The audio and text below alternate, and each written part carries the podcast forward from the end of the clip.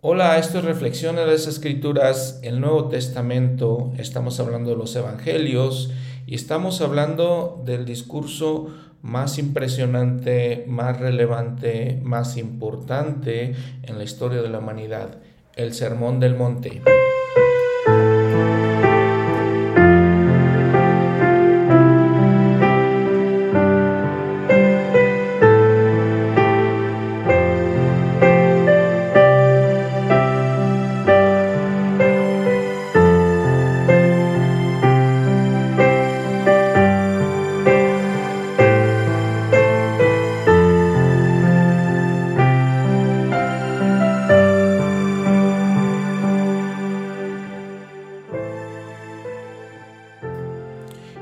Entonces estamos analizando este sermón desde tres perspectivas. La perspectiva del Evangelio de Mateo, la perspectiva del Evangelio de Lucas, a este sermón se le conoce como el Sermón de la Planicie, y la perspectiva del Evangelio del libro de Mormón, el cual hablando de Jesucristo lo podemos considerar un quinto Evangelio. Y entonces dijimos que en Mateo y en Lucas nos dan dos perspectivas muy parecidas, pero también entienden los, los eruditos de las escrituras que probablemente este sermón en Lucas sea otro sermón separado. Y están, pues es un poco ese debate, es el mismo sermón, nuestro sermón separado. Pero bueno, son las dos perspectivas. En las bienaventuranzas, por ejemplo, notamos que Lucas hace más énfasis en los pobres, ¿sí? porque él dice, bendecidos, bienaventurados, sean los pobres. Mateo dice, bienaventurados sean los pobres en espíritu. Entonces ven las, esas dos ideas. Y entendemos que Lucas es más práctico, se enfoca más en las cosas de la vida diaria, en los eventos diarios. Y si podemos ver, eh, obviamente Lucas es mucho más breve, ¿no? Es una sinopsis más breve. En el der Talmash, en Jesús el Cristo, dice, las variaciones circunstanciales que aparecen en las dos narraciones son de importancia menor es el propio sermón al cual benéficamente podemos dedicar nuestra atención. Entonces, en realidad, las reflexiones que hacemos, lo que analizamos, lo que meditamos sobre este discurso es lo más importante, ya sea en Mateo, ya sea en Lucas, ya sea en Tercera de Nefi. Eh, eso es lo más importante, es lo que podemos aprender y aplicar en nuestras vidas. Y entender cómo el Señor, decíamos, cómo el Señor eleva la ley, desde lo que era una ley de hechos, ahora una ley de motivos, de deseos, de pensamientos, de, las intenciones de nuestro corazón. El Elder Talmash también dice, el Sermón del Monte ha permanecido a través de los años desde el día en que fue pronunciado sin que haya habido otro que pueda igualársele. Jamás ningún ser mortal ha predicado desde entonces un discurso de igual naturaleza el espíritu que se manifiesta en toda la predicación es uno de sinceridad y de obras, contrapuesto a la profesión vana y la negligencia. Con las últimas frases el Señor mostró la, inutilidad de ser solamente oidores, comparado, comparada con la eficacia de la acción. El hombre que escucha y obra es hecho semejante al edificador prudente que estableció los cimientos de su casa sobre la roca. Y a pesar de las lluvias, los vientos y las inundaciones, la casa se mantuvo firme. Este género de doctrina asombró al pueblo. El predicador no había citado más autoridad para sus enseñanzas singulares que la propia. Cierro la cita del Elder Talmash. Y entonces el Señor continuó el sermón hablando de evitar las cosas que son vanas, de, las, de evitar las cosas que hacemos que pueden ser parecer cosas correctas, pero en el fondo de nosotros las hacemos para vanagloriarnos, las hacemos por orgullo, por soberbia. Y empieza con la limosna, de cómo ayudamos a la gente. Dice, mirad que no deis vuestra limosna delante de los hombres para ser vistos por ellos de otra manera no tendréis recompensa de vuestro Padre que esté en los cielos. Cuando, pues, des limosna, no hagas tocar trompeta delante de ti, como hacen los hipócritas en las sinagogas y en las calles, para ser alabados por los hombres. De cierto os digo que ya tienen su recompensa. Mas tú, cuando, cuando tú des limosna, no sepa tu izquierda lo que hace tu derecha, para que tu limosna sea, eh, para que sea tu limosna en secreto, y tu Padre que ve en lo, en lo secreto te recompensará en público. Obviamente la limosna es algo bueno, es algo que debemos hacer, es importante. Sin embargo, el Señor, nuevamente les digo, nos está advirtiendo el hacerlo de una manera de orgullo, de una manera para que podamos atraer la atención sobre nosotros. Oh, qué buena es esa persona que da tanta ayuda a los pobres y a los necesitados. El Señor usa la palabra, si lo hacemos así, somos hipócritas de acuerdo con el texto en el Nuevo Testamento. Y nuevamente recordando, todo esto viene del griego, estas palabras, eh, la manera en que se, eh, eh, hablaba, la influencia de los griegos. Si vemos la nota al pie de la página 2a, dice farsantes o actores de teatro, gente que aparenta ser algo que no es. En el teatro griego, si se presentaba una obra, algunos de los actores que la hacían se ponían una máscara para representar un personaje que no era ellos, y entonces esa máscara a través de la obra se la cambiaban. Entonces les digo, representaban diferentes eh, personajes, caracteres y la cambiaban a través de la obra. Y entonces el obvio, el obvio simbolismo es que a veces nos ponemos esa máscara, damos eh, limosna a la gente pobre, sin embargo no somos en el fondo ese tipo de personas. Dice también, y cuando ores, no seas como los hipócritas, nuevamente usa la palabra, porque a ellos les gusta el orar de pie en las sinagogas y en las esquinas de las calles para ser vistos por los hombres. De cierto os digo que ya tienen su recompensa. Mas tú cuando ores, entra en tu aposento y cerrada tu puerta, ora a tu Padre que está en secreto, y tu Padre que ve en lo secreto te recompensará en público. Y al orar no uséis vanas repeticiones como los gentiles, que piensan que por su palabrería serán oídos. No hagáis pues, no os hagáis pues semejantes a ellos, porque vuestro Padre sabe de qué cosas tenéis necesidad antes que vosotros le pidáis. Aquí entonces podemos ir, no usar vanas repeticiones tampoco cuando estamos orando, pero podemos preguntar, bueno, pero siempre se nos eh, invita a que constantemente oremos sin cesar eh, por ciertas cosas y, y realmente estamos eh, repitiendo las cosas que decimos, ¿no? Repetimos, si diariamente tenemos la necesidad de orar por alguien que está enfermo, ¿no es eso estar repitiendo? El término también aquí en, eh, griego que se usa sugiere más bien que eso de vanas repeticiones significa hablar sin pensar. Ese es el problema. Porque fíjense que también la manera en que nos enseña Dios, la manera en que el Señor nos enseña es a través de la repetición. Vamos a la iglesia, escuchamos las cosas una y otra vez, nos reitera, nos vuelve a reafirmar, nos vuelve a confirmar las cosas. Es una repetición. El problema es esa cosa vana, hablar sin pensar, sin estar conscientes de lo que estamos diciendo. Tenemos que orar de una manera ferviente, sincera, genuina, algo que salga de nuestro corazón. Porque igual, probablemente no tenemos tantas palabras, nuestro vocabulario no es tan amplio, nuestra eh, educación tal vez no es tan vasta y tan em, grande como para expresarnos con muchas palabras, Pero entonces lo importante es que lo hagamos desde nuestro corazón sin multiplicar ciertas palabras. Y yo creo sinceramente que cuando utilizamos estos ingredientes de hacer nuestra oración ferviente, nuestra oración sincera, el Espíritu Santo está con nosotros y podemos expresarnos de una mejor manera. Y podemos comunicarnos realmente con nuestro Padre Celestial.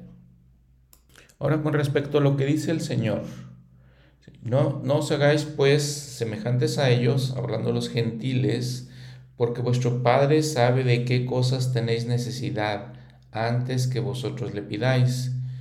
La guía para el estudio de las escrituras, hablando de la oración, dice, la, la finalidad de la oración no es cambiar la voluntad de Dios, sino obtener para nosotros y para otras personas las bendiciones que Dios esté dispuesto a otorgarnos, pero que debemos solicitar a fin de recibirlas. El Edward Peterson dice, pensad en aquel con quien estáis hablando, controlad vuestros pensamientos, no les permitáis divagar, dirigíos a él como vuestro padre y amigo, y decirle lo que realmente sentís que debéis decirle, debéis decirle, no frases trilladas y sin sentido, sino tener una plática sincera de corazón, confiad en él, pedidle perdón, rogadle, dadle gozo, agradecedle, expresadle vuestro amor y luego escuchad sus respuestas. Escuchar es parte esencial de la oración. Las respuestas del Señor vienen en forma callada, siempre muy quedamente. De hecho, pocos oyen sus respuestas audiblemente. Por eso es que debemos escuchar con mucha atención o no llegaremos a reconocerlas. Cierro la cita. El de Talmash en Jesús el Cristo menciona, es bueno saber que las palabras no constituyen la oración, palabras que tal vez no expresen lo que uno quiere decir, palabras que tan frecuentemente disimulan las incongruencias, palabras que tal vez no tienen más profundidad que los órganos físicos del habla, palabras quizá pronunciadas para impresionar los oídos de los seres humanos. El mudo puede orar, y aun con la elocuencia que prevalece en el cielo. La oración se compone de los latidos del corazón y los justos anhelos del alma, de la súplica fundada en la admisión de que uno es el necesitado, de la contrición y el deseo puro, si, existe un hombre que jamás ha orado realmente, tal persona es un ser muy ajeno al orden de lo divino que hay en la naturaleza humano, humana, un forastero entre la familia de los hijos de Dios. La oración es para la edificación del que suplica. Dios, sin nuestras oraciones, seguirá siendo Dios, pero nosotros, sin la oración, no podemos ser admitidos en, el reino de Dios. Cierro la cita inspirado del de Talmash.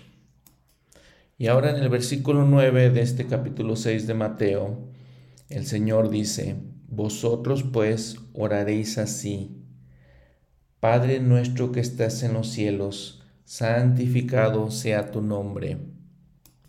De esto expresa nuevamente el de Talmash, con esto reconocemos la relación que hay entre nosotros y nuestro Padre Celestial, y mientras reverenciamos su gran y santo nombre, nos valemos del privilegio inestimable de allegarnos a Él, no tanto con el concepto de su gloria infinita como creador de todo lo que es, del Ser Supremo que está sobre toda la creación, sino con el amoroso entendimiento de que Él es el Padre, y nosotros somos sus hijos.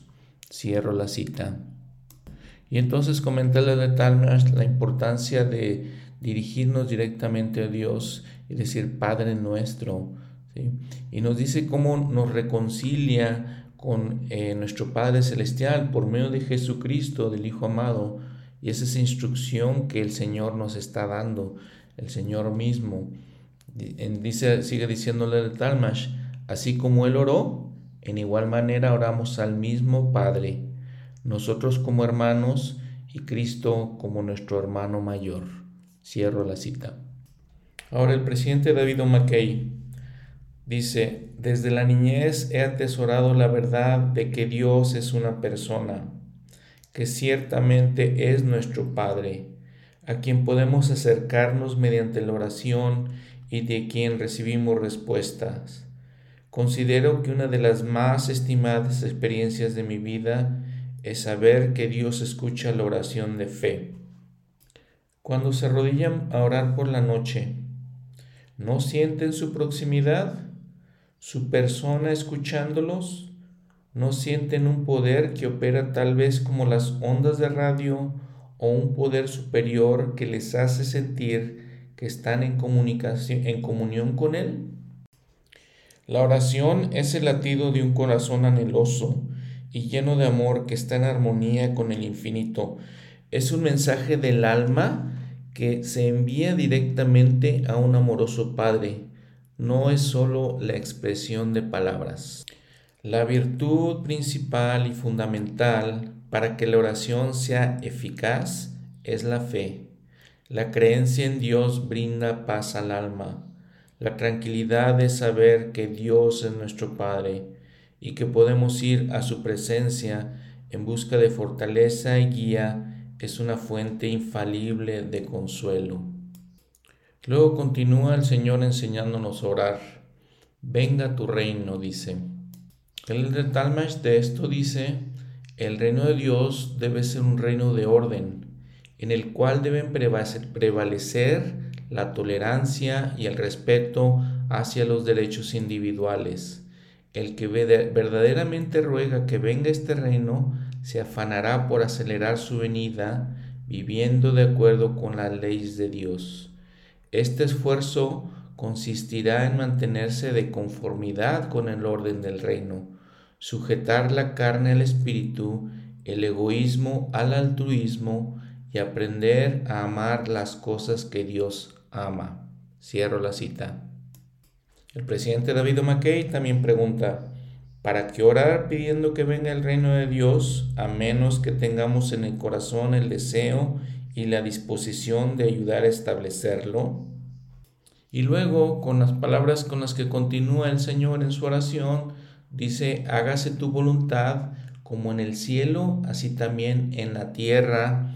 El presidente David McKay dice, si al orar dicen que se haga su voluntad y luego no tratan de vivir de acuerdo con ella, eso les da inmediatamente una respuesta negativa. Ustedes no darían algo a un hijo que demostrara tal actitud hacia la petición que les hubiera hecho. Si oramos pidiendo éxito para una causa o empresa, estamos manifestando nuestra adherencia a ella. El colmo de la deslealtad es pedir que se haga la voluntad de Dios y no ser capaces de conformar nuestra vida a esa voluntad. Ahora, también el presidente Kimball nos dice de esto, de cómo debe ser esta comunicación y de pedir que se haga la voluntad del Señor. Él dice, el aprendizaje del lenguaje de la oración es una experiencia gozosa que dura toda la vida. A veces, al escuchar después de una oración, la mente se nos llena de ideas, a veces, nos, a veces son sentimientos que nos invaden y percibimos un espíritu de calma que nos asegura que todo irá bien. Pero si hemos sido sinceros y fervientes, sentiremos siempre bienestar, un sentimiento de amor por nuestro Padre Celestial y de su amor por nosotros. Por eso decimos en nuestras oraciones, que se haga tu voluntad, y lo sentimos así. No pediríamos consejo a un líder para después no hacerle caso. No debemos pedir bendiciones al Señor para luego no prestar atención a la respuesta. Por eso oramos diciendo, que se haga tu voluntad, Señor. Tú sabes que es lo mejor, querido Padre. Aceptaré de buena gana tu dirección y la seguiré. Debemos orar con fe, pero conscientes de que cuando el Señor conteste, quizás su contestación no sea lo que esperamos o deseamos. Debemos tener la fe de que lo que Dios escoja para nosotros será lo mejor. Cierro la cita. Y con respecto a esto de escuchar las respuestas del Señor y apegarnos a su voluntad, lo he comentado en algunos otros episodios, eh, eso es una de las pruebas de fe más grandes para mí personalmente, aceptar la voluntad del Señor cuando tenemos necesidad de tantas cosas y que queremos resolver nuestros problemas y queremos respuestas, la verdad es que inmediatas, eh, el presidente Hinckley dice también, oren al Señor esperando una respuesta. El problema con la mayoría de nuestras oraciones es que las hacemos como si estuviéramos levantando el teléfono y haciendo un pedido de comestibles. Hacemos el pedido y colgamos. Es necesario que meditemos, contemplemos y pensemos sobre lo que estamos orando y luego hablemos con el Señor como un hombre, hombre habla con otro. Venid ahora, dice Jehová, y razonemos juntos. Isaías 1:18. Nada ayuda tanto como poner un asunto en las manos del Señor.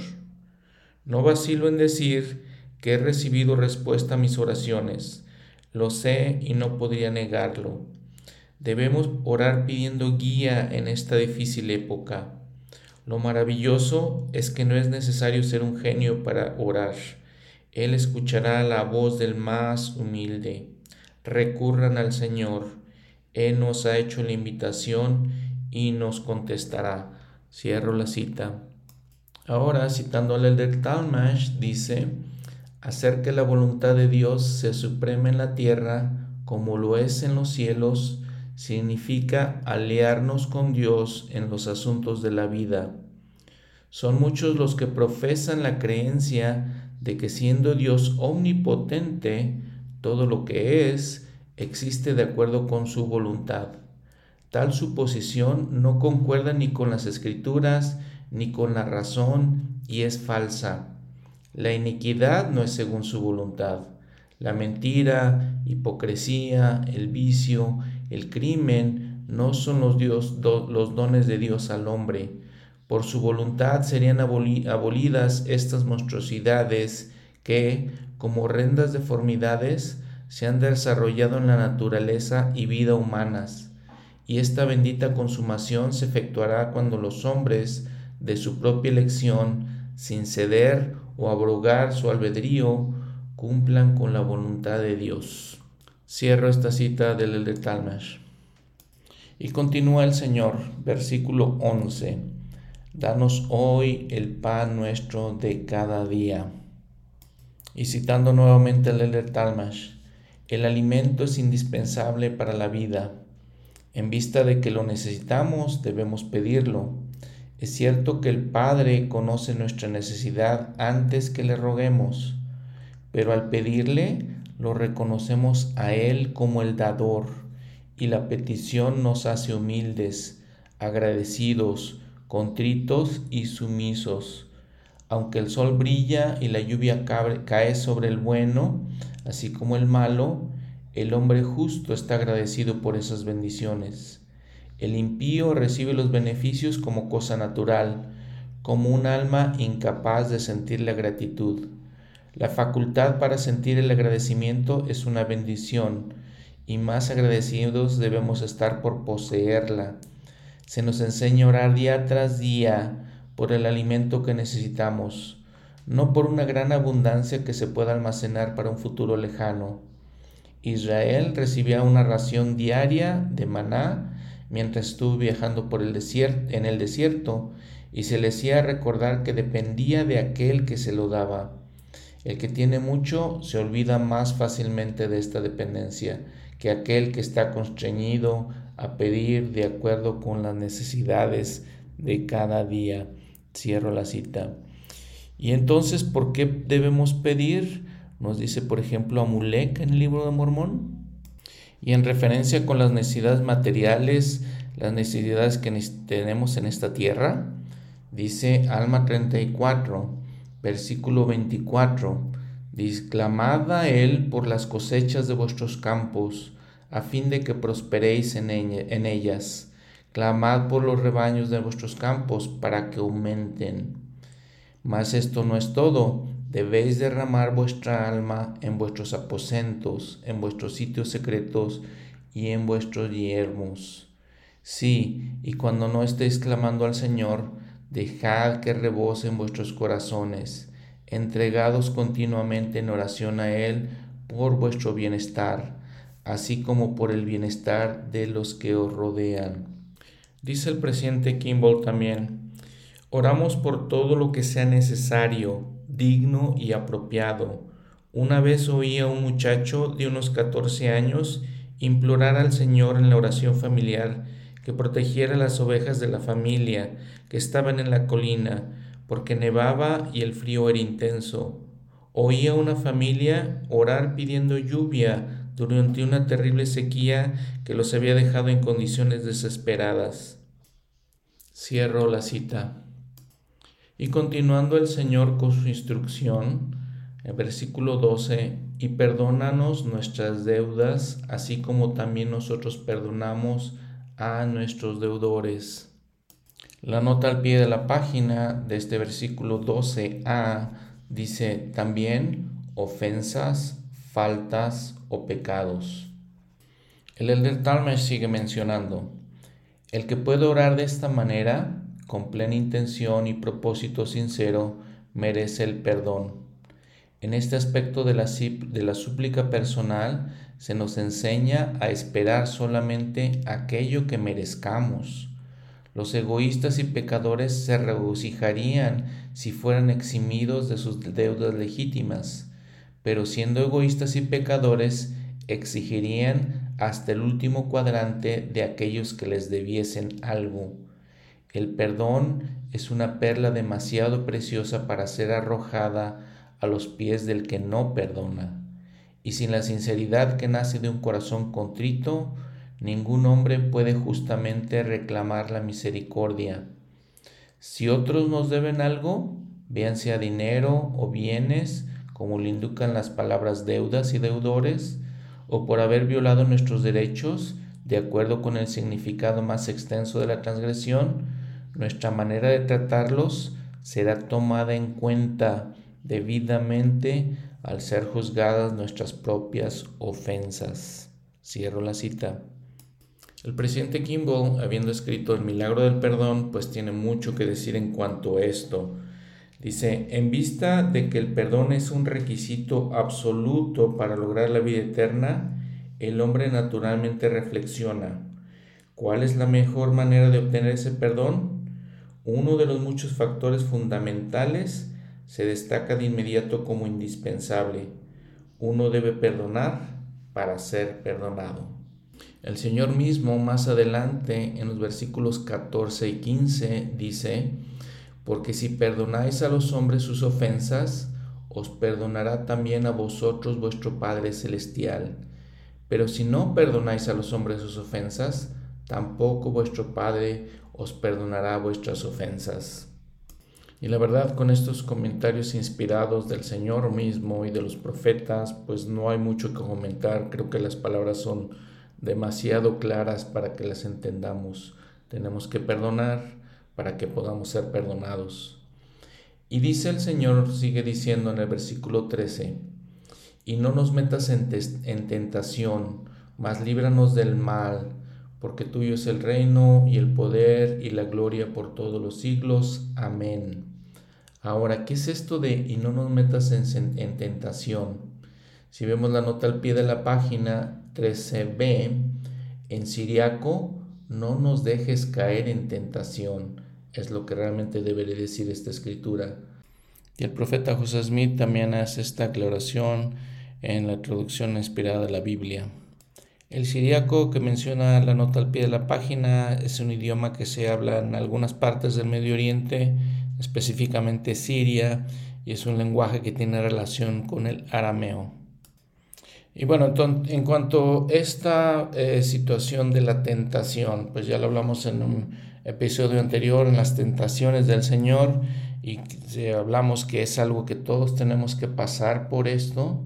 Eh, debemos pensar que son parte de nuestra aprobación aquí en la tierra, son parte del plan eh, dice, por ejemplo, el Elder Talmash, el objeto principal de disponer cuerpos para los espíritus preexistentes de la raza humana y adelantarlos al estado carnal fue para ver si harán todas las cosas que el Señor su Dios les mandare.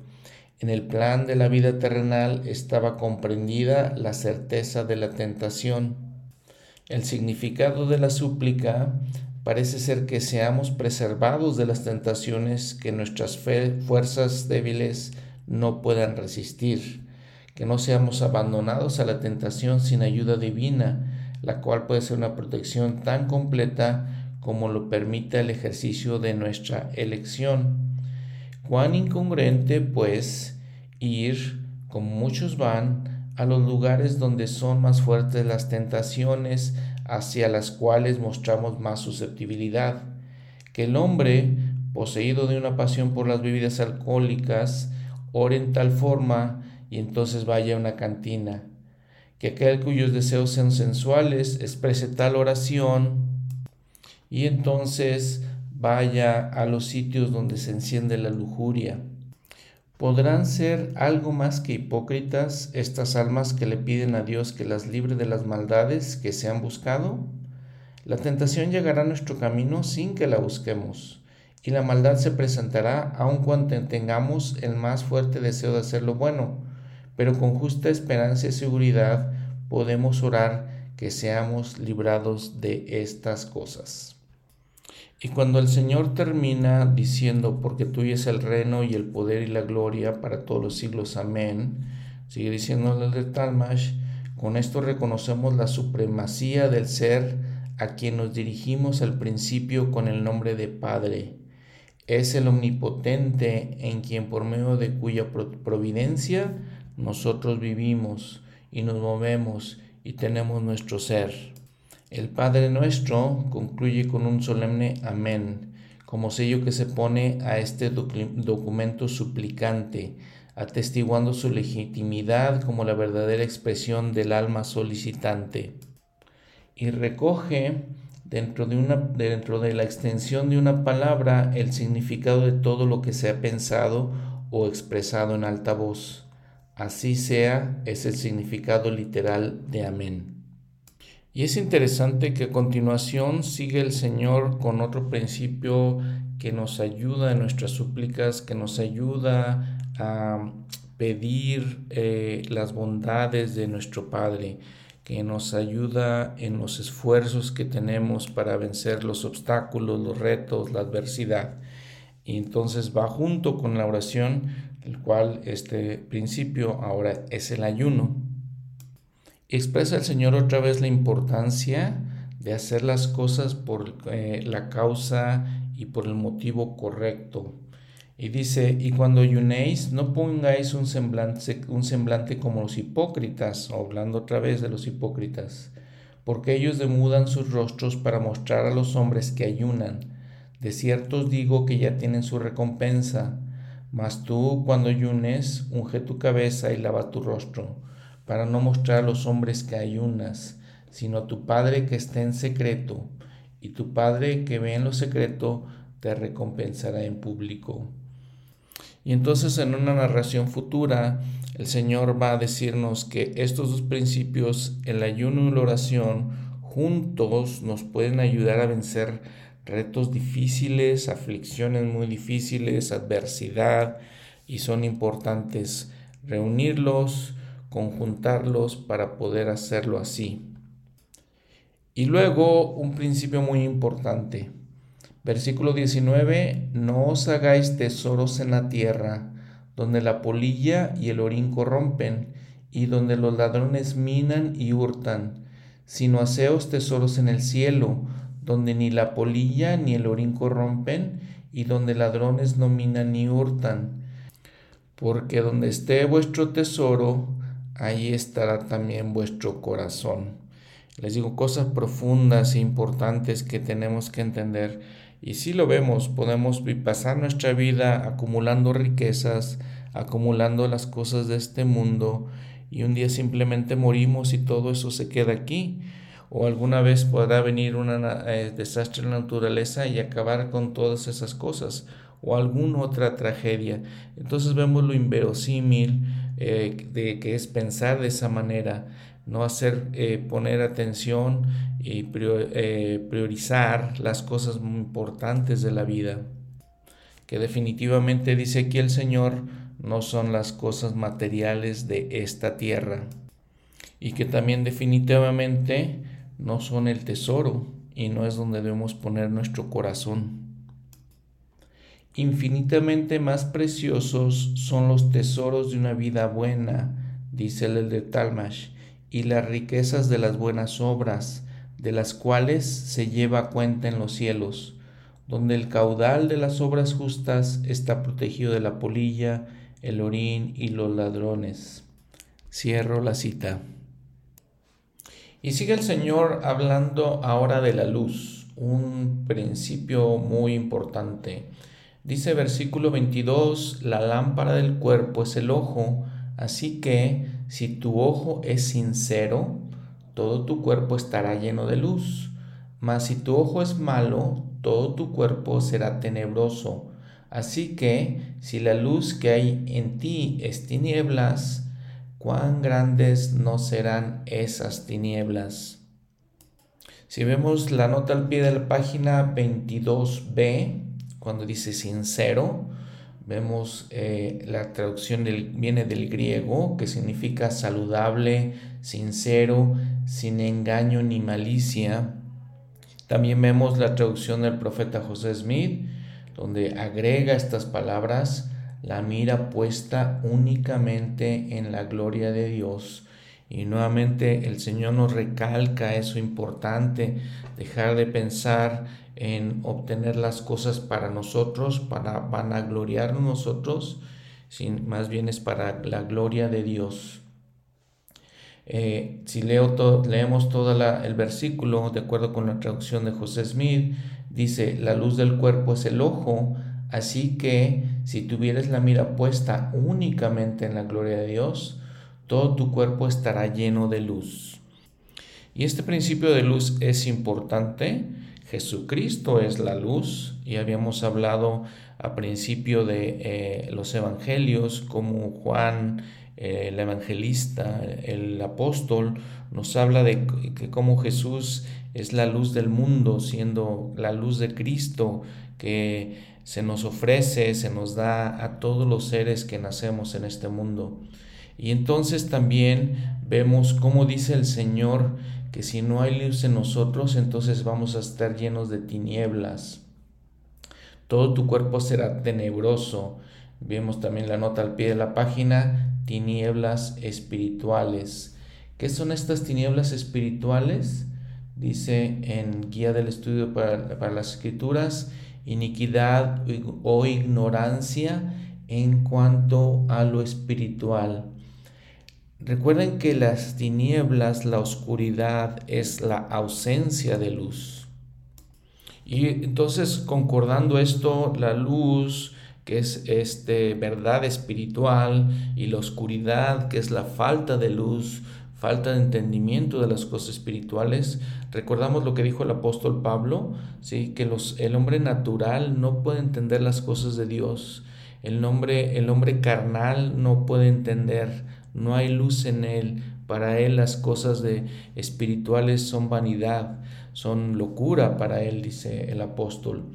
Vemos, por ejemplo, también Doctrina y Convenios 93, donde nos dice los versículos 28 y luego 36 y 37, el que guarda sus mandamientos recibe luz, verdad y luz, hasta que es glorificado en la verdad y sabe todas las cosas. La gloria de Dios es la inteligencia, o en otras palabras, luz y verdad. La luz y la verdad desechan a aquel inicuo. El Elder Talmash menciona, de manera que si el ojo espiritual de un hombre es bueno, es decir, puro y sin la ofuscación del pecado, estará lleno de, la luz que le mostrará el camino que conduce a Dios.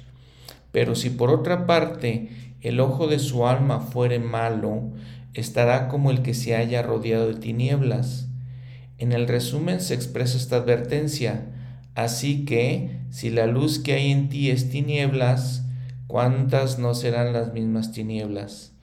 Aquellos a quienes el Señor se estaba dirigiendo habían recibido la luz de Dios. El grado de creencia que ya habían profesado era prueba de ello. Si se desviaban de la gran empresa que, en, la, en que se habían lanzado, se perdería la luz, y las tinieblas resultantes serían más espesas que aquellas de entre las cuales habían salido. Cierro la cita.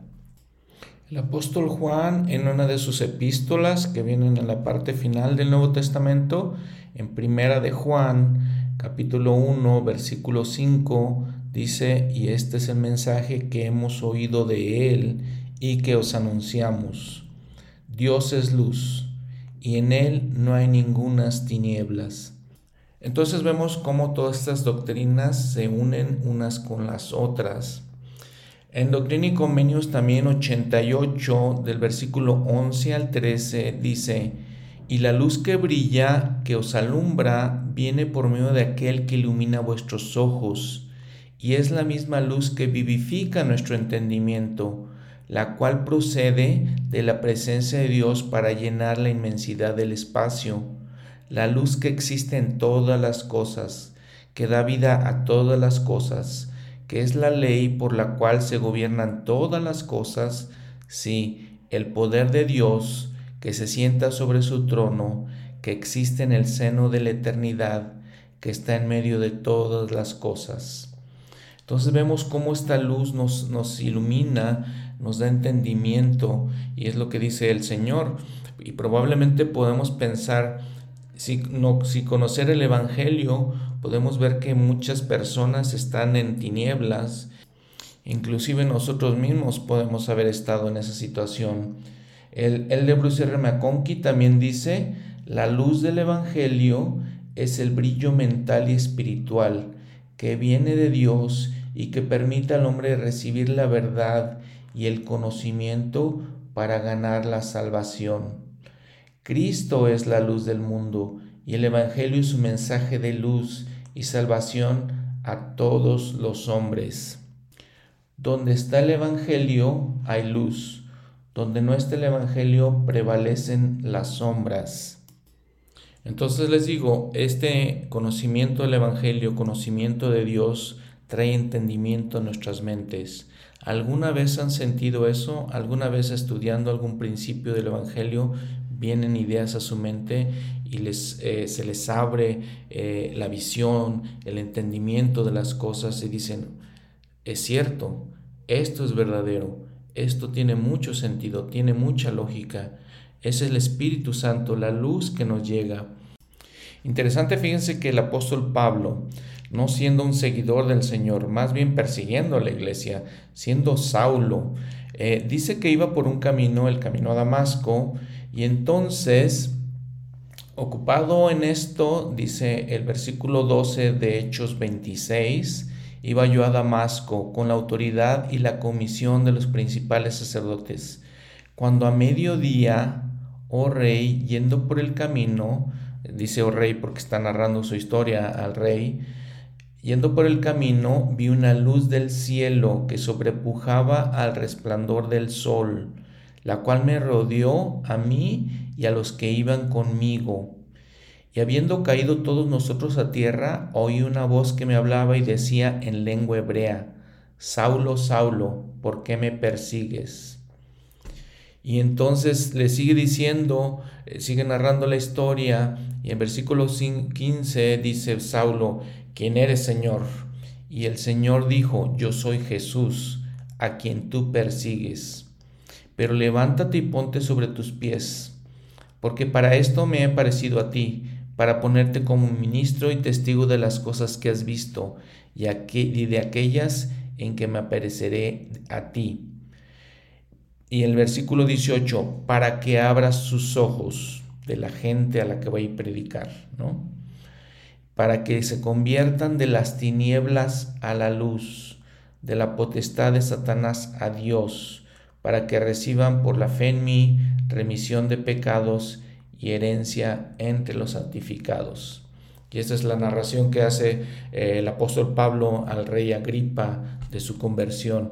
Pero interesante como dice, para que vayan a predicar para que se conviertan y que cambien, que, que desaparezcan de sus mentes de las tinieblas y que se conviertan a la luz.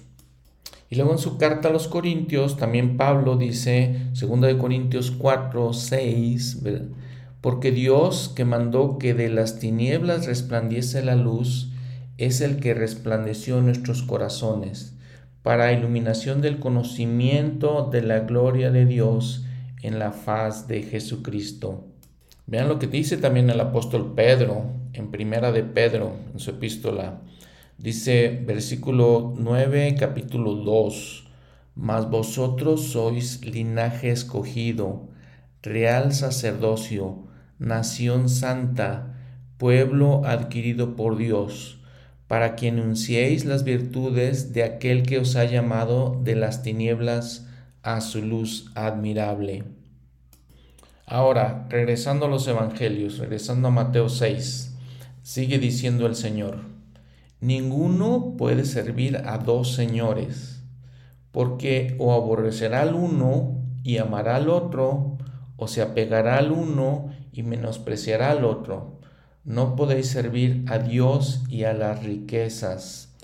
Y muy interesante, muy, muy este, fascinante lo que dice todo el Señor. Y vean cómo une todos estos conceptos el Señor en su Sermón del Monte. Y este versículo hace concordancia con otras escrituras en el eh, libro de Mormón, donde vamos, por ejemplo, Alma 3:27, pues todo hombre recibe su salario de aquel a quien quiere obedecer. Y luego en Alma 5, 39 al 42, y si no sois las ovejas del buen pastor, ¿de qué rebaño sois? He aquí, os digo que el diablo es vuestro pastor, y vosotros sois de su rebaño. Ahora bien, ¿quién puede negarlo? He aquí, os digo que quien niega esto es un embustero e hijo del diablo, porque os digo que todo lo que es bueno viene de Dios, y todo lo que es malo del diablo procede. Por lo tanto, si un hombre hace buenas obras, él escucha la voz del buen pastor y lo sigue. Pero el que hace malas obras, éste se convierte en hijo del diablo porque escucha su voz y lo sigue. Y el que hace esto tendrá que recibir de él su salario. Por consiguiente recibe como su salario la muerte en cuanto a las cosas que pertenecen a la rectitud, ya que está muerto a toda buena obra. Ahora, con respecto a este punto de lo que dice el Señor, ¿no? Que no podemos servir a Dios y a las riquezas. El presidente Kimball explica muy bien esto. Dice él, la posesión de riquezas en sí no constituye un pecado. Sin embargo, el pecado puede resultar de la adquisición y el uso de las riquezas.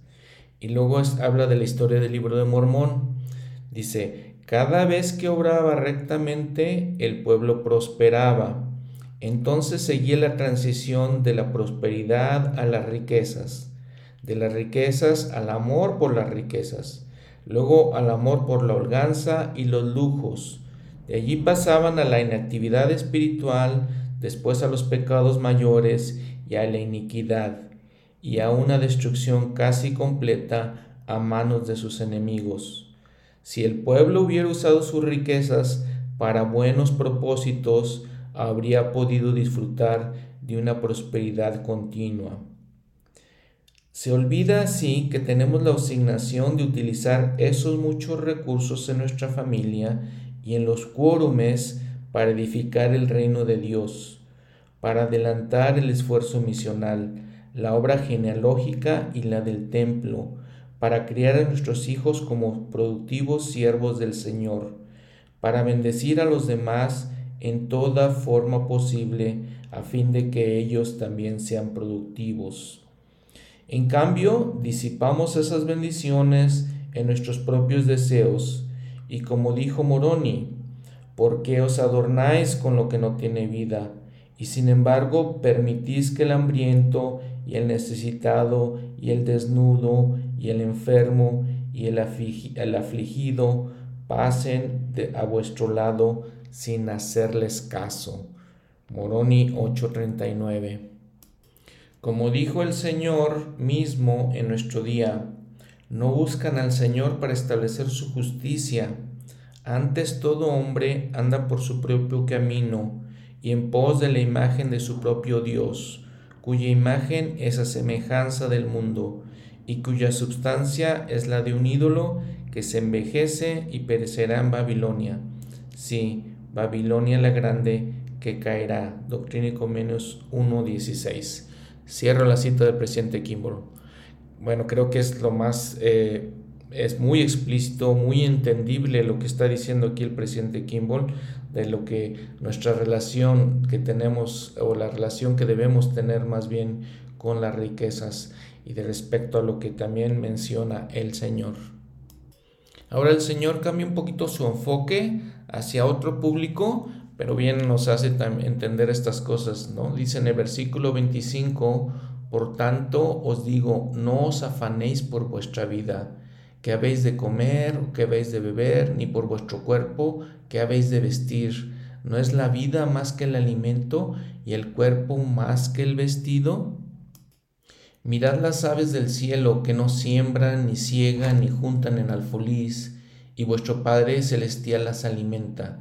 ¿No sois vosotros mucho mejores que ellas? Mas, ¿quién de vosotros podrá, afanándose, añadir a su estatura un codo? Y por el vestido, ¿por qué os afanáis? Considerad los lirios del campo, como crecen, no trabajan ni hilan mas os digo que ni aun Salomón con toda su gloria se vistió como uno de ellos. Ahora, para entender estas palabras, dice el Bruce McConkie, esta parte del Sermón del Monte fue dirigida a los apóstoles y a los discípulos que fueron llamados a abandonar sus empresas temporales para llevar el mensaje de salvación al mundo. No hay ahora, ni nunca lo ha habido, un llamamiento dirigido a los santos en general de vende todo lo que tienes y darlo a los pobres y luego no preocuparse de las necesidades temporales del presente ni del futuro. En cambio, como parte de su probación mortal de los verdaderos seguidores del Maestro, Él espera que provean para sí mismos y para sus familias. Sin embargo, una regla especial se aplica a aquellos que son llamados a ir al mundo sin bolsa ni alforja a predicar el Evangelio. Durante el tiempo de su servicio misional no deben tener preocupación en cuanto a empresas de negocios o asuntos temporales. Deben estar libres de obligaciones que los estorben, las que siempre acompañan a los que manejan asuntos temporales. Toda su atención, Toda su fuerza y talentos deben ser enfocados en la obra del ministerio y ellos tienen la promesa del Padre de que Él se ocupará de sus necesidades. Cierro la cita del Elder McConkie. Y pues sí, les sigue diciendo el Señor, no os afanéis pues diciendo qué comeremos o qué beberemos o con qué nos cubriremos, porque los gentiles buscan todas estas cosas pero vuestro Padre Celestial sabe que tenéis necesidad de todas estas cosas. Y les dice algo que podemos aplicarlos a ellos y también a nosotros, ¿no? Mas buscad primeramente el reino de Dios y su justicia, y todas estas cosas os serán añadidas. El presidente Kimball sigue diciendo también en cuanto a esto que son, dice el Señor, cosas. El Señor ha dicho, Buscar primeramente el reino de Dios y su justicia, y todas estas cosas os serán añadidas. No obstante, muchas son las veces en que queremos las cosas primero. Tal vez el pecado no esté en las cosas, sino en la actitud que tengamos hacia ellas y en la forma en que las adoremos. A menos que la persona materialista pueda positivamente acumular y retener sus riquezas, mientras que al mismo tiempo sigue dando toda lealtad a Dios y a su programa? A menos que el hombre rico pueda guardar el día de reposo, mantener puros la mente, el cuerpo y el espíritu y prestar servicio abnegado a sus semejantes en la, la manera señalada por Dios, a menos que el adinerado ejerza total control de sus posesiones y las tenga para beneficio de los demás, sujetándolas al llamado del Señor por la voz de sus siervos autoridad, autorizados, entonces ese hombre, por el bien de su alma, debería hacer lo que dijo Jesús. Anda, vende todo lo que tienes y dalo a los pobres y ven y sígueme porque donde esté vuestro tesoro, allí también estará, allí estará también vuestro corazón. Cierro la cita del presidente Kimball.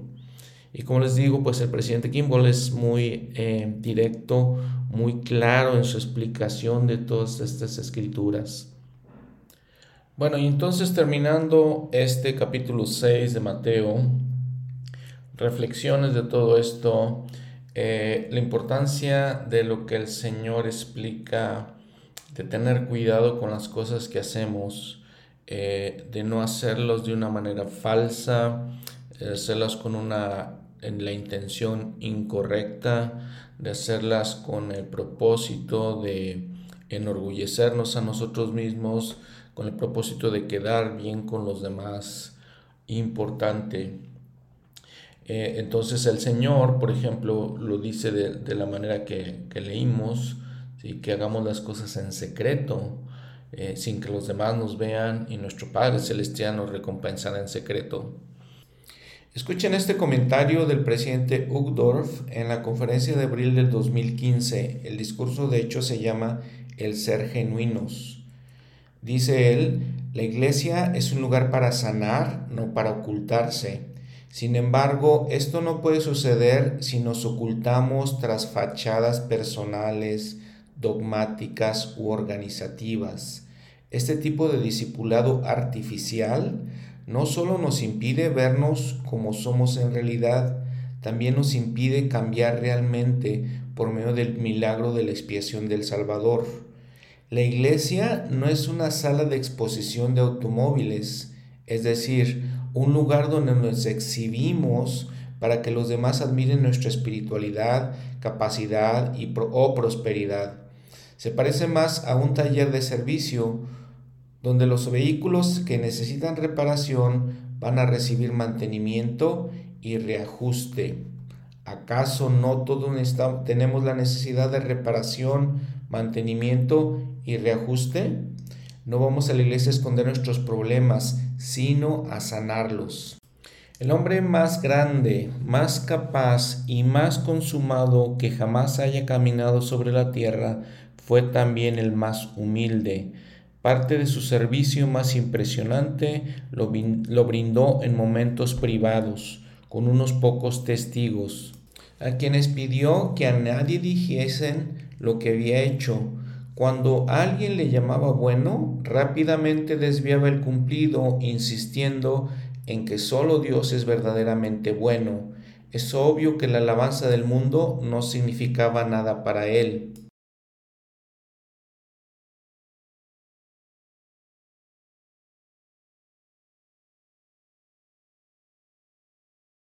Cierro la cita. Otra reflexión muy interesante es la manera en que Jesús nos enseña a orar y nos dice, nos da los ingredientes que debemos incluir en nuestras oraciones, cosas importantes. Eh, nos dice no repetirlas, nos dice ser sinceros en estas oraciones. Y muy interesante es que para nosotros, los que tenemos como lengua nativa el español, el Señor nos invita, se nos ha instruido a dirigirnos a nuestro Padre Celestial de una manera menos formal, de una manera más ah, cercana eh, y utilizamos vocablos como eh, o la, la, manera de hablar con tú en lugar de usted, por ejemplo, que a veces utilizamos con otras personas y lo cual en español entendemos que significa más formalidad, más seriedad en las cosas. Y, es muy interesante eso porque eso no sucede en inglés. En inglés la gente utiliza un inglés antiguo para orar, utiliza palabras antiguas. Por ejemplo, utilizan palabras como thy, thine, eh, que significarían, se podrían traducir al español como vuestro, vosotros, vos. Eh, en español no lo hacemos así. En español, eh, recalcando eso, lo hacemos con la forma de tú, lo que significa que podemos ver a nuestro Padre Celestial como alguien cercano a nosotros, con esa, y lo expresamos de esa manera con el lenguaje que usamos. Y ahora entonces el capítulo 7, Mateo capítulo 7. No juzguéis para que no seáis juzgados, porque con el juicio con que juzgáis seréis juzgados, y con la medida con que medís se os volverá a medir. ¿Y por qué miras la paja del, eh, que está en, en el ojo de tu hermano y no echas de ver la viga que está en tu propio ojo? ¿O cómo dirás a tu hermano, déjame sacar la paja de tu ojo y he aquí la viga en tu propio ojo? Hipócrita, saca primero la viga de tu propio ojo y entonces verás bien para sacar la paja del ojo de tu hermano. En la traducción del profeta José Smith de la Biblia vemos en Mateo 1 y 2, dice, estas son las palabras que Jesús enseñó a sus discípulos que dijeran a la gente, no juzguéis injustamente para que no seáis juzgados, sino juzgad con justo juicio. Entonces vemos que el versículo 1 es agregado completamente en la versión inspirada de la Biblia. El elder uh, Talmash en Jesús el Cristo menciona esto. Los hombres están propensos a juzgar a sus semejantes, a censurar o a alabar, sin considerar debidamente los hechos o las circunstancias. El maestro rechazó el juicio predispuesto o sin fundamento. No juzguéis para que no seáis juzgados, amonestó, porque de acuerdo con lo que uno use como fundamento para juzgar a otros, él a su vez será juzgado. El hombre que siempre está presto para corregir las faltas de su hermano, para sacar la paja del ojo de su prójimo, a fin de que éste pueda ver las cosas como su interesado y entremetido amigo quiere que las vea, fue tildado de hipócrita. ¿Qué era la paja que estorbaba la visión de su prójimo comparada con la viga que le cubría su propio ojo? ¿Acaso los siglos que han transcurrido desde los días de Cristo hasta nuestra propia época nos han calmado las ansias de curar la visión defectuosa de aquellos que no pueden o no quieren aceptar nuestro punto de vista y ver las cosas como nosotros las vemos? Cierro esta cita de la Talmash. El apóstol Pablo en su epístola a los Romanos capítulo 2 versículo 1 dice, por lo cual no tienes excusa, oh hombre, quien quiera que seas tú que juzgas, pues en lo que juzgas a otro, te condenas a ti mismo, porque lo mismo haces tú que juzgas. ¿Y piensas esto, oh hombre, que juzgas a los que hacen tales cosas y haces lo mismo, que tú escaparás del juicio de Dios? Ahora el presidente Kimball también menciona esto, abro la cita, el principio de no juzgar que expuso el Redentor no es un programa que se compone de un solo hecho, es un requisito diario de la vida. Él nos dice que primero purifiquemos nuestros propios errores, que quitemos de nosotros esas faltas que son del tamaño de la viga. Entonces, y solo hasta entonces, hay justificación para que uno se fije en las excentricidades o debilidades de otros. Y cita Mateo 7, versículos 3 y 4. Estos pasajes no deberían dejar lugar a duda alguna en la mente de ninguno. La desigualdad entre la viga y la, y la paja es impresionante. Una paja es una arista pequeña de la hierba, mientras que la viga es usualmente un madero o metal grande y fuerte que se extiende de pared a pared para sostener el peso del techo de un edificio. Cuando a uno lo agobian las debilidades y pecados del tamaño de una viga, ciertamente es maldad olvidarse de su propia situación difícil mientras se convierte en, mientras convierte en montañas los errores del tamaño de un grano de arena que su hermano ha cometido. Nuestra visión se empaña por completo cuando no tenemos un espejo en el cual podemos examinar nuestras propias faltas y solo buscamos las debilidades de otros. Cuando seguimos las instrucciones del Señor, nos hallamos tan ocupados en perfeccionarnos a nosotros mismos que llegamos a comprender que las faltas de otros son pequeñas en comparación. Debemos formar, pues, el agradable hábito de reducir al mínimo las debilidades de otros y con ello aumentar nuestras propias virtudes. El que no perdona a otros destruye el puente sobre el cual él mismo debe viajar. Cierro la cita. A continuación el Señor describe las cosas santas, las cosas sagradas, y las describe como si fuera una perla. Una perla obviamente es una gema, es algo valioso, algo que podemos atesorar. Y entonces nos dice, las cosas santas no las echemos a los perros, ni tampoco delante de los cerdos, no sea que las pisoteen y se vuelvan y os despedacen. En aquellos tiempos, en aquella, en aquella época, obviamente los perros no eran el mejor amigo del hombre, entonces si consideraban eh, animales sucios de alguna manera, los cerdos pues siempre han sido más o menos lo mismo. Entonces nos, es una, un simbolismo en el cual nos dice, tengamos cuidado con las cosas especiales, los sentimientos, las experiencias espirituales que son tan especiales que las consideramos sagradas y que no solamente eh, no las echemos a, las personas que no las valoran, ni siquiera a las personas que igual podrían valorarlas, no podemos platicar esas cosas. Obviamente cuando vemos al profeta, eh, el profeta no nos dice, tuve una visión, acabo de ver al Señor y hablar con Él. Todas esas cosas no las platican las autoridades de la iglesia. Entonces debemos seguir ese ejemplo exacto. Entonces podemos pensar que las cosas preciosas del Evangelio, las cosas sagradas del Evangelio, no debemos compartirlas con cualquier persona, no debemos compartirlos con aquellos que no están preparados para recibirlo. Por ejemplo, lo hacemos con las ordenanzas del templo, no, no compartimos lo que vemos en el templo, no compartimos las cosas importantes, especiales que, que hay ahí. Y luego el Señor da este mensaje los estudiosos de las escrituras dicen es uno de los mensajes más poderosos en todas las escrituras y un mensaje que se repite mucho eh, a través de ellas. Pedid y se os dará, buscad y hallaréis, llamad y se os abrirá. Y vean las notas al pie de la página de cada una de estas palabras.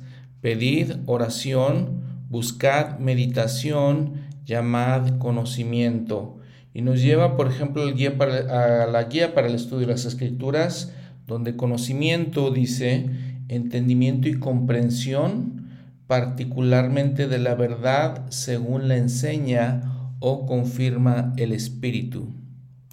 Y bueno, entonces, por ejemplo, en cuanto a pedir, ¿no? Decimos, recuerden la escritura que leyó el profeta José Smith, que fue la que lo llevó a preguntar al Señor cuál es la iglesia verdadera, y entonces eh, fue cuando recibió la primera visión. Dice en Santiago 1, 5 y 6, y si alguno de vosotros tiene falta de sabiduría, pídala a Dios, quien da a todos abundantemente y sin reproche, y le será dada. Pero pida con fe, no dudando nada, porque el que duda es semejante a la ola del mar, que es movida por el viento y echada de una parte a otra. El mismo Señor dice en Lucas capítulo 11 y narra toda una parábola, les dice, por ejemplo, la parábola empieza en el 5, versículo 5, les dijo también, ¿quién de vosotros que tenga un amigo va a él a medianoche y le, digo, y le dice, amigo, préstame tres panes? Porque un amigo mío ha venido de camino y no tengo que ofrecerle. Y el de dentro respondiendo le dice, no me molestes, la puerta ya está cerrada y mis hijos están conmigo en cama. ¿No puedo levantarme para dártelos? Os digo que si no se levanta a dárselos por ser su amigo, sin embargo por su importunidad se levantará y le dará todo lo que necesite. Y yo os digo, pedid y se os dará, buscad y hallaréis, llamad y se os abrirá porque todo aquel que pide, recibe, y el que busca, halla, y al que llama, se le abrirá. Ahora, cuando hacemos preguntas, cuando pedimos al Señor por cosas que necesitamos, el Elder Scott dice esto, cuando enfrentas la adversidad, quizás tengas la propensión de hacer muchas preguntas, algunas buenas, otras no. Entonces estamos haciendo, pidiendo lo que nos dice el Señor. El preguntar, ¿por qué tiene que pasarme esto? ¿Por qué tengo que sufrir? ¿Qué hice para, merecerlo? Te llevará a callejones sin salida.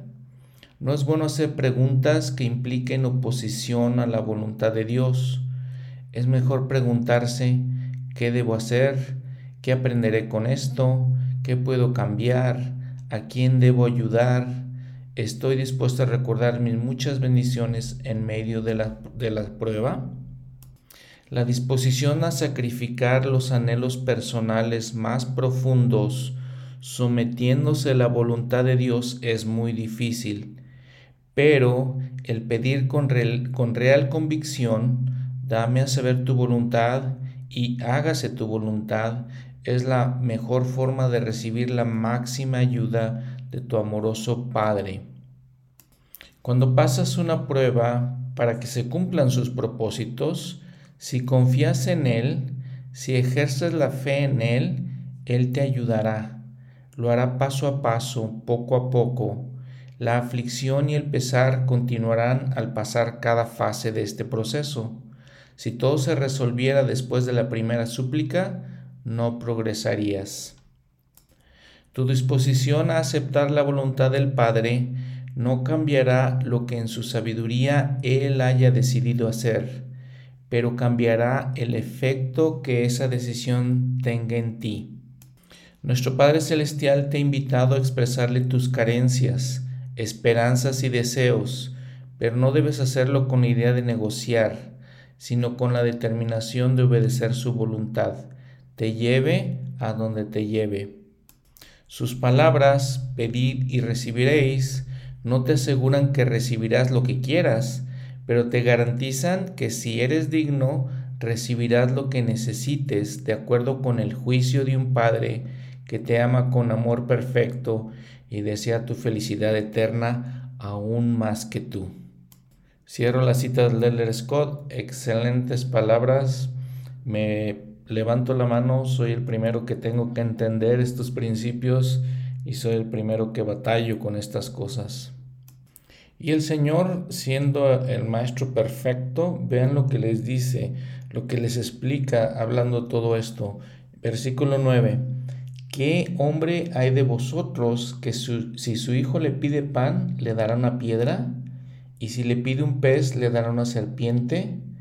Pues si vosotros, siendo malos, y dice el nota al pie de la página, a pesar de que sois inicuos, sabéis dar buenas dádivas a vuestros hijos, cuánto más vuestro Padre que está en los cielos dará buenas cosas a los que le piden. Interesante, demasiado interesante. Les digo, es un principio que hay que reflexionar muy a fondo. Como dice el elder Scott, algunas de las cosas más difíciles de, para mí de la vida, y como lo dice el elder, les digo Scott, es eh, hacer la voluntad de Dios cuando tenemos tanta necesidad de que ciertas situaciones de nuestra vida, que ciertos problemas se resuelvan. Y miren, en todo esto les digo, el Señor siendo el maestro de maestros, eh, habla estas palabras eh, en, esta enseñanza que no se compara con ninguna otra desde mi punto de vista. No hay ningún filósofo que pueda hablar de esta manera, ninguno de los hombres famosos, inspirados de, que hay en la humanidad, ni, ni Mahoma, ni Buda, ni Confucio, ninguno de los filósofos griegos como Sócrates o Platón, ninguno de ellos. Vean lo que dice el Señor, la regla de oro, versículo 12, capítulo 7 de Mateo. Así que todas las cosas que queráis que los hombres hagan con vosotros, así también haced vosotros con ellos, porque esta es la ley y los profetas. Las notas al pie de la página aquí nos hablan de caridad, servicio, de todas esas cosas, eh, esos atributos que el Señor mismo tenía, de, ese, eh, de estos atributos que eran parte de su carácter. El líder Ashton en la conferencia general de abril de 1992 habla de la caridad.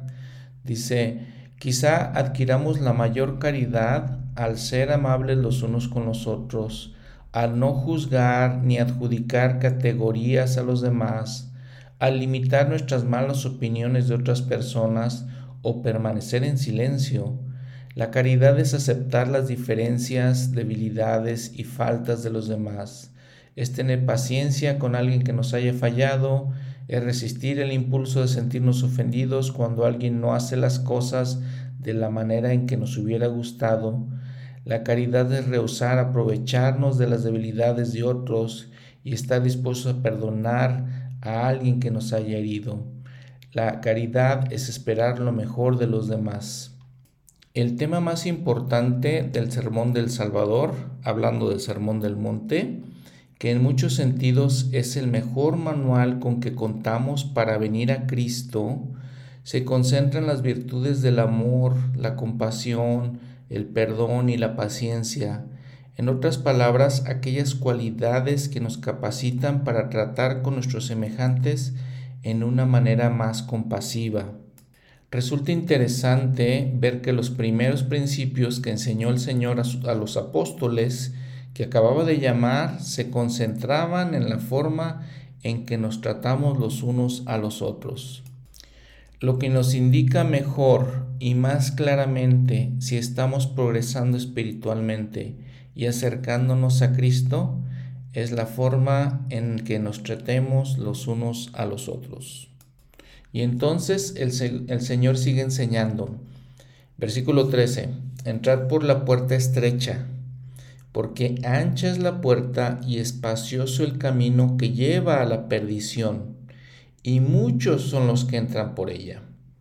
Porque estrecha es la puerta y angosto el camino que lleva a la vida, y pocos son los que la hallan. El profeta Alma en el libro de Mormón también explica, Alma 7:20, Veo que se os ha hecho saber por el testimonio de su palabra que Él, hablando del Señor, no puede andar en sendas tortuosas, ni se desvía de aquello que ha dicho, ni hay en Él sombra de apartarse de la derecha a la izquierda o del bien al mal. Por tanto, su curso es un giro eterno. El elder Bruce R. Dice, abro la cita, el curso que lleva a la vida eterna es ambos, derecho y estrecho es derecho porque tiene una dirección invariable, es siempre la misma. No hay desviaciones, no hay caminos torcidos o tangentes que lleven al reino de Dios. Es estrecha porque es angosta y restringida. Un curso donde la obediencia completa a la ley completa se requiere. Su rectitud se refiere a la dirección. Su estrechez se refiere a su anchura. La puerta es estrecha. El camino es ambos, estrecho y derecho. Por lo tanto, para entrar por la puerta estrecha, lo cual es el arrepentimiento y, el bautismo, una persona se halla en el estrecho y angosto camino que conduce a la vida eterna. Cierro la cita de Leder McConkie. Y nos refiere a segunda, a segunda de Nefi 31, donde dice, versículo 17, por tanto, haced las cosas que os he dicho que he visto que hará vuestro Señor y Redentor, porque por esta razón se me han mostrado, para que sepáis cuál es la puerta por la cual debéis entrar. Porque la puerta por la cual debéis entrar es el arrepentimiento y el bautismo en el agua y entonces viene una remisión de vuestros pecados por fuego y por el Espíritu Santo, y entonces os halláis en este estrecho y angosto camino que conduce a la vida eterna. Si habéis entrado por la puerta, habéis sobrado de acuerdo con los mandamientos del Padre y del Hijo, y habéis recibido el Espíritu Santo que da testimonio del Padre y del Hijo, para que se cumpla la promesa hecha por Él, que lo recibiríais si entrabais en la senda. Y estas son palabras de Nefi. Y entonces el Señor también habla de los falsos profetas. Dice que vienen a vosotros vestidos de ovejas, pero por dentro son lobos rapaces. Y la, nota al pie de la página nos habla de supercherías sacerdotales, en las cuales los hombres nos constituimos como si fuéramos Dios, ¿no? Y nos, eh, para la alabanza, para el elogio de los demás. Y entonces nos dice, por su fruto los conoceréis, se recogen uvas de los espinos o higos de los abrojos. Así todo, todo buen árbol da buenos frutos, mas el árbol malo da malos frutos. Entonces, versículo 20, así que por sus frutos los conoceréis. Porque dice el Señor, no todo el que me dice Señor, Señor, entrará en el reino de los cielos, sino el que hace la voluntad de mi Padre que está en los cielos. Y luego nos dice, también nos platica cómo hay gente que iban a venir en, aquel día y debe decir, Señor, Señor, nosotros profetizamos en tu nombre y echamos fuera demonios y en tu nombre hicimos muchos milagros y entonces les declararé, nunca os conocí, apartados de mí, hacedores de maldad. El elder Talmash dijo en Jesús el Cristo, la religión es algo más que confesar y profesar con los labios. Solo cuando se cumple la voluntad del Padre se puede recibir la gracia salvadora del Hijo. El aparentar hablar y obrar en el nombre del Señor sin haber recibido la autoridad que solo Él puede dar, no es sino, sino añadir el sacrilegio a la hipocresía. Aún los milagros efectuados no justificarán las pretensiones de aquellos que administran las ordenanzas del Evangelio cuando carecen de la autoridad del santo, del santo sacerdocio. Cierro la cita. Ahora, si vemos la versión en Lucas 6, por ejemplo, dice en el versículo 45, el hombre bueno del buen tesoro de su, de su corazón saca el bien, el hombre malo del mal tesoro de su corazón saca el mal, porque de la abundancia del corazón habla la boca. ¿Por qué me llamáis Señor, Señor, y no hacéis lo que yo digo? Todo aquel que viene a mí y oye mis palabras y las hace, os enseñaré a quien es semejante. Y entonces el Señor narra una parábola, una analogía, donde dice, este es semejante al hombre que al edificar una casa cavó y ahondó y puso el fundamento sobre la roca. Y cuando vino una inundación, el río dio con ímpetu contra aquella casa, pero no la pudo mover porque estaba fundada sobre la roca. Pero el que las oyó y no las obedeció es semejante al hombre que edificó su casa sobre tierra, sin fundamento. Contra ella el río dio con ímpetu y luego cayó, y fue grande la ruina de aquella casa. Mateo lo explica de esta manera, en el versículo 24. A cualquiera pues que me oye estas palabras y las hace, le compararé a un hombre prudente que edificó su casa sobre la roca. Ahora vemos con Lucas, Lucas habla de fundamentos, ¿no? De que ponemos los cimientos de una casa sobre una roca. Dice, descendió la lluvia, vinieron ríos y soplaron vientos y ellos azotaron aquella casa, pero no cayó porque estaba fundada sobre la roca. Y a cualquiera que me oye estas palabras y no las hace, le compararé a un hombre insensato que edificó su casa sobre la arena. Y descendió la lluvia, vinieron ríos y soplaron vientos y dieron con ímpetu contra aquella casa y cayó. Y, grande, y fue grande su ruina.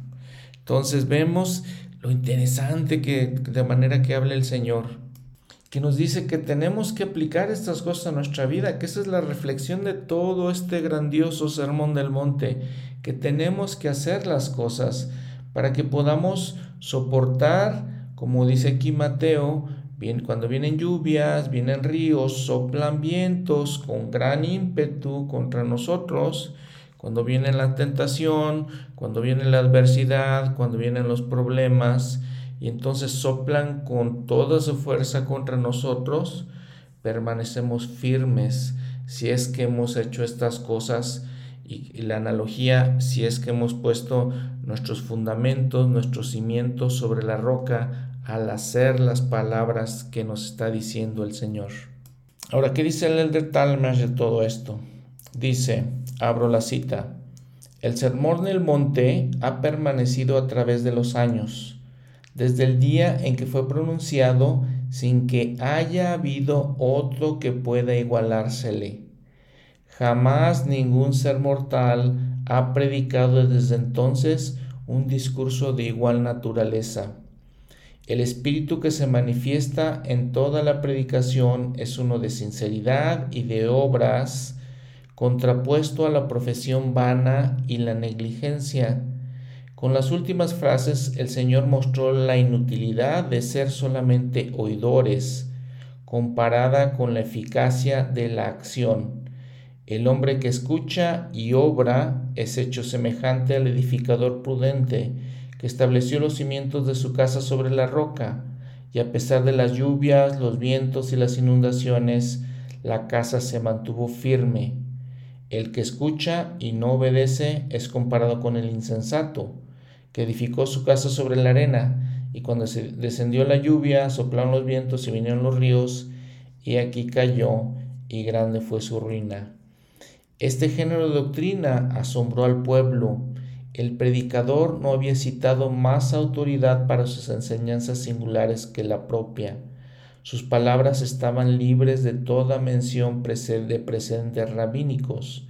El Evangelio había reemplazado la ley, porque les enseñaba como quien tiene autoridad y no como los escribas. Cierro la cita. Ahora, en el libro de Mormón, el Amán, hablando con sus hijos Nefi y Leí, dice, y ahora bien, recordad, hijos míos, recordad que es sobre la roca de nuestro Redentor, el cual es Cristo, el Hijo de Dios, donde debéis establecer vuestro fundamento.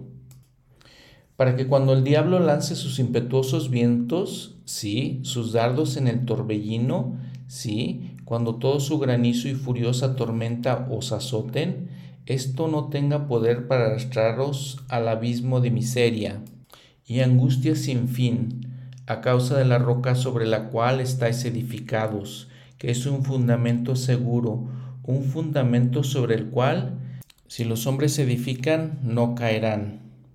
Ahora también el Talmash se refiere a los últimos dos versículos de este capítulo 7 de Mateo Versículos 28 y 29. Y aconteció que cuando Jesús terminó estas palabras, la multitud se admiraba de su doctrina, porque les enseñaba como quien tiene autoridad y no como los escribas. Pues sí, lo entendemos y como les he platicado, pues el Señor es el maestro de maestros. En aquellos tiempos había ciertas escuelas de aprendizaje y había hombres que se dedicaban a enseñar, que les llamaban rabís, y entonces los jóvenes entraban a estas escuelas, eran discípulos de estos hombres y los más eh, mejores de esos estudiantes se convertían en rabís. Sin embargo, el Señor no siguió ninguna de esas escuelas, obviamente, porque Él era eh, mayor que todos ellos y entendía mejor las cosas que todos ellos. Entonces, así lo vemos. Cuando analizamos a detalle el sermón del monte, vemos la maestría con la que el Señor enseña, todos los puntos que toca, todas las maneras en las que predica. Y obviamente eh, se admiraba la gente de su doctrina. este punto lo tocamos en el episodio anterior. Además, el Señor iba contra sus propias tradiciones, contra sus propias ideas, su propia cultura a veces. La cultura de aquellos tiempos es que era el pueblo pues basaba mucho de su valor como persona en lo que demostraba con sus acciones. Eh, si era una persona caritativa, demostraba que daba dinero a los pobres o ayuda a los necesitados para que todos lo vieran, para que todos supieran eso. Eso era parte de su valor eh, social, su valor cultural. Entonces, de esa manera este, ellos se aseguraban de sentirse bien con ellos mismos. Y el Señor está contradiciendo todas esas cosas, ¿no? Diciéndoles, no, no tienen que ser así, no pueden hacer cosas para que van a gloriarse y para recibir adulación de, los otros, de las otras personas, de los hombres, dice el Señor. Contrario les digo a toda la creencia, a toda la cultura que ellos tenían. En la traducción del profeta José Smith, la traducción inspirada, eh, versículo 37, él dice, él tenía autoridad de Dios y no como quien tenía autoridad de los escribas, no tenía ninguna autoridad de ninguno de ellos. Bueno, pues muchas cosas que reflexionar, muchas cosas que entender, muchas cosas que aplicar en nuestras propias vidas.